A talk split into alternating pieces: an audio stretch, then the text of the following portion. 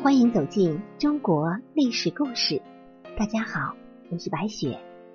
我们今天的历史人物是刘肥。这个刘肥啊，他是刘邦的长子。汉高祖刘邦经历楚汉之争，最终奠定了大汉江山。他当上皇帝之后，他的妻子吕雉自然而然的就成为了皇后。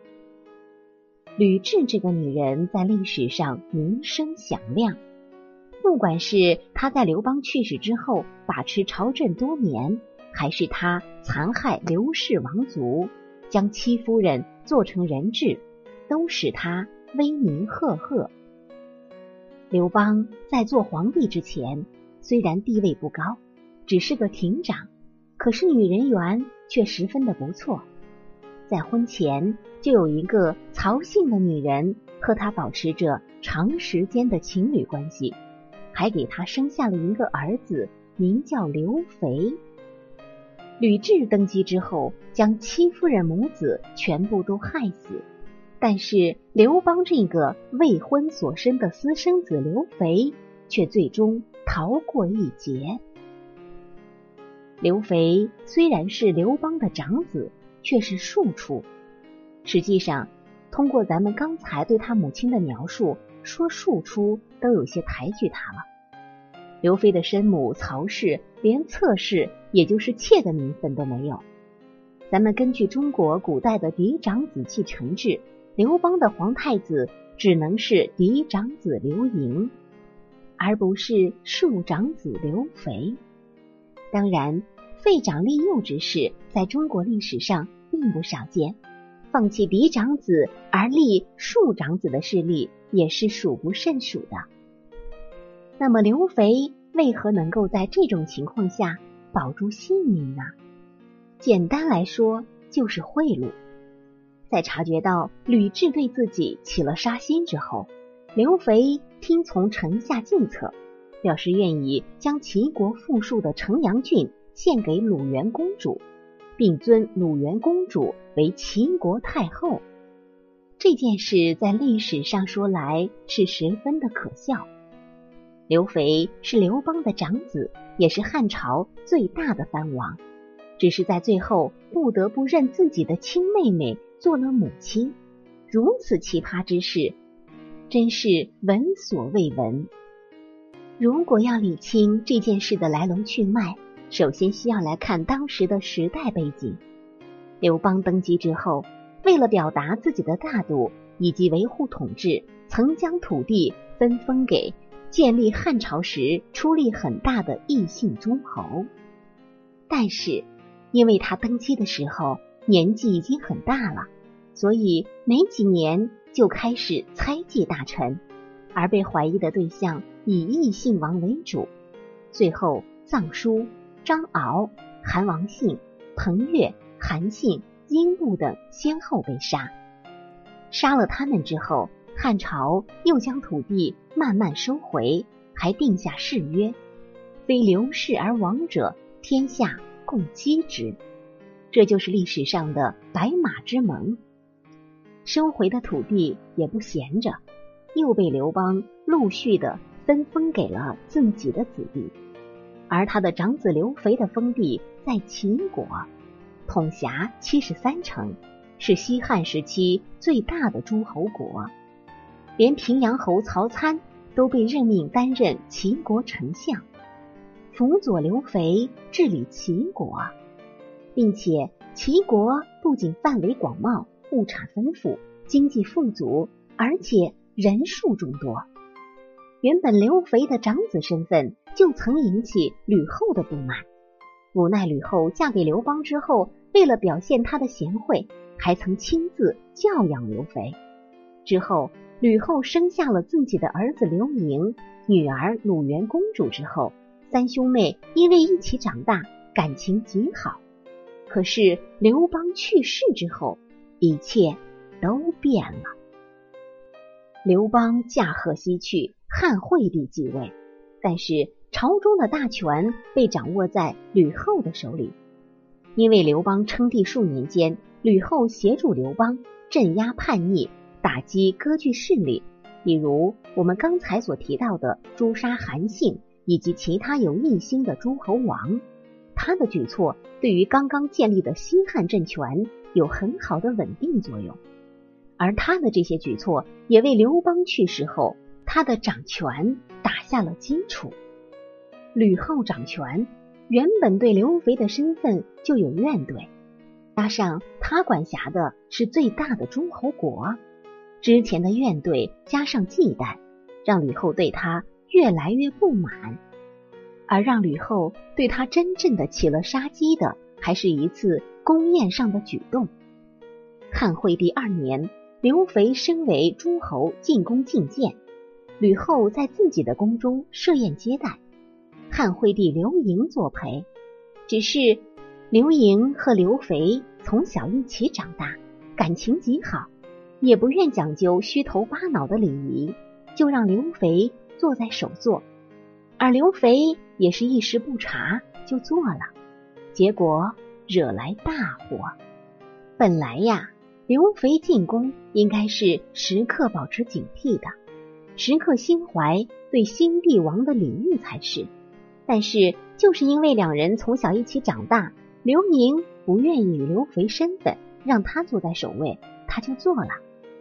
这本来也只是兄弟之间公谦的局面，结果在吕后的眼里，一切都变了味道。当时刘盈刚刚继位，加上刘肥的不推辞，吕后觉得他不够谦卑，因此大怒，准备把刘肥杀掉。直接让人备了毒酒，且让人把毒酒端到刘肥的面前，让刘肥为他祝酒。原本这个刘肥也是傻傻的准备照做，可是此时知母莫如子，了解自己母亲手段的汉惠帝刘盈，在刘肥端起酒杯之时，也拿起刘肥的酒壶，给自己也倒了一杯。吕后怕自己的儿子被毒死，连忙将他的酒杯打翻。刘肥此刻才觉出事情不对，他连忙借故出宫去了。但是我们也要看到此事的另一层意味：吕后在刘邦去世后掌权已是事实，除了对自己的儿子舐犊情深，如果汉惠帝和刘肥真的一起在他的宫中被毒杀。天下的刘姓诸侯一定会起兵征讨他。当时他掌权也不过两年，所以此举实在是冒险，他才出手阻止。咱们接下来还是说回刘肥。这刘肥出宫之后啊，后怕的很，也是心惊胆战，因为此时他还身在京都，手中也无兵马。当时在京中，吕后做大不说，他的手段，刘肥也是知道的。他觉得很难从长安脱身，整日里非常忧虑。秦国的一位大臣知道了这件事，就给刘肥出主意说：吕后虽然狠辣，但她还是个母亲，而且她亲生的孩子只有当今陛下和鲁元公主，对自己的孩子，她是极为疼爱的。当今陛下坐拥天下，自然不能从他着手。而鲁元公主刚刚死了夫婿不说，她的封地也没有您的多。如果您能够将自己封地中的一个郡国给鲁元公主，太后看到您的诚意，自然会知道您没有谋反之心。于是刘肥就将自己的城阳郡献给吕后。还说希望吕后能够将此块封地送给自己的妹妹做汤沐邑。所谓的汤沐邑呀，指的就是国君、皇后、公主等收取税赋的私邑。同时，刘肥还愿意尊奉自己的妹妹为王太后。吕后听完十分高兴，很爽快的答应刘肥的请求，还在刘肥的府上重新设宴。款待刘肥，相谈甚欢，最后还果然将刘肥放回了封地。刘肥之所以能够脱困，并非他献给鲁元公主的封地有多大，而是因为他将鲁元公主奉为太后。古人重视礼法，非常重视效率。刘肥此举不仅是向吕后示弱，也是向吕后剖白自己的内心，向吕后说明，不仅仅是汉惠帝刘盈待他为兄，他也有兄长对妹妹、弟弟的关爱。为了不抢弟弟的江山，甚至可以把自己的妹妹当做母亲般礼遇。如果心怀不轨，杀妹就是杀母，背上这样的罪名是会遗臭万年的。而吕后那可是一个成熟的政治家，理解刘肥此举的深意，也看到了他的诚意，才将他放归封地。咱们现在想来。刘肥虽是曹氏所生，但是刘邦送给刘肥的封地，在关键时候却救了刘肥一命。也不知这是否是刘邦在冥冥之中护佑着他的这个庶长子。可惜的是，刘肥的一生虽然履行了自己的承诺，可是，在之后的汉景帝时期，刘肥的十三个儿子当中。有七个先后造反，也真的是让人无语之极。咱们接下来说回吕雉在朝堂叱咤风云，刘肥龟缩封地，老老实实的，生怕招惹祸事。在刘肥去世之后，齐王的王位传给了儿子刘襄的身上。刘襄曾一度问鼎帝位，最后却输给了好像啥都没干。皇位自己就落在了头上的刘恒，这是为何呢？公元前一百八十年，吕后去世，他生前死死压制的大臣和刘氏王族瞬间反弹。吕雉所立后少帝刘宏被大臣废了，汉惠帝刘盈的几个儿子也被处死。大臣们这么做，用他们自己的话来说。就是为了防止吕氏专权。其实，在吕雉去世之后，吕家就曾经严防布控，准备更进一步。当时，刘襄的弟弟刘璋正好在京城，听到这个消息之后，随即传讯给刘襄，命其带兵入京，里应外合，最后拥立他当皇帝。刘襄得知消息之后。当即杀死，阻止自己的宰相少平发兵，途中又诱骗琅琊国刘泽，控制了刘泽和琅琊国的兵力，共同入京。刘襄一路带兵赶到京城，可以说拥立他登基称帝的呼声是最高的。为何最后继位的却是刘恒呢？这之中就有刘泽的关键作用。刘泽受刘襄的哄骗，吃了一个闷头亏，好不容易摆脱了刘襄的控制。刘泽心怀这份怨恨，自然不会让刘襄继位。于是刘泽就说：“刘襄的舅父四君为人残暴，凌虐百姓，为官不仁。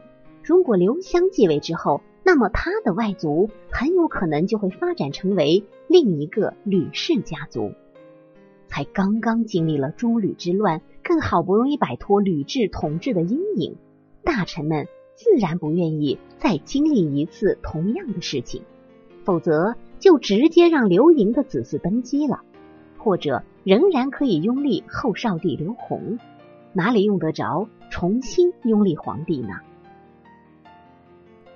所以刘泽这么一说，大臣们就迟疑了。